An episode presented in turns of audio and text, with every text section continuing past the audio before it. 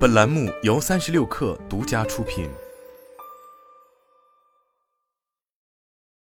本文来自三十六氪最前线。当下热门赛道钙钛矿太阳能电池，在通往商业化的道路上获得了最新的技术突破。一个国际研究团队通过一种合理的设计方法，可以提高钙钛矿太阳能电池的长期耐用性。将电池的实验室寿命从原来的一千五百至两千小时延长到超三千五百小时，解决制约电池的续航寿命问题，进而找到一条降低太阳能发电成本、实现技术商业化的途径。研究小组成员包括来自多伦多大学、西北大学、托莱多大学和华盛顿大学的科学家。该项成果已经发表在二月十七日出版的科学杂志上。一直以来，稳定性和耐用性是困扰钙钛矿电池走向规模化商用的重点难题，令其在短期内难以替代传统的晶硅太阳能电池。在二零二二年的一项相关研究中，科学家们利用倒置架构提高了钙钛矿电池的稳定性和转化率。而近日，这项研究则进一步攻关耐用性。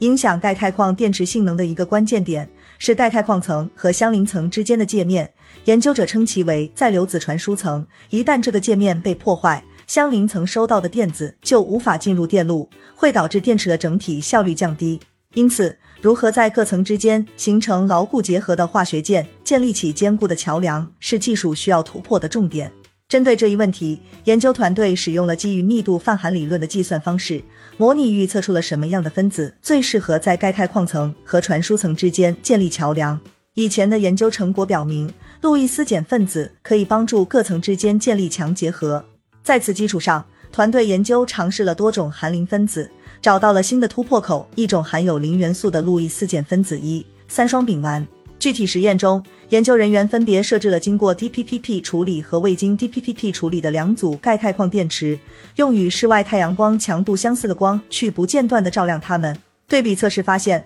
含有 DPPP 的钙钛矿电池，在模拟阳光照射等相同条件下，连续运行超过三千五百小时或一百四十五天后，仍可以保持高水平的功率转换效率。论文第一作者李崇文在接受媒体采访时表示，在以往发表的文献中，钙钛矿太阳能电池在一千五百到两千小时后，效率往往会大幅下降，所以这次能够连续运行超过三千五百小时后不降低整体效率，是一个很大的进步。走出实验室，新进展可以提升新兴太阳能电池技术在户外运行期间的耐用性。该团队已经为 DPPP 申请了技术专利。在研究人员看来，DPPP 是一种商业化产品，成本低，易获得，有助于推动钙钛矿太阳能电池实现商用。他们正在进一步将其成果应用于大面积钙钛矿太阳能电池板。并将原型设备推向商业化，希望钙钛矿电池能够在商业上与当前已经相对成熟的硅基电池形成竞争，成为低成本、高效率的硅替代品。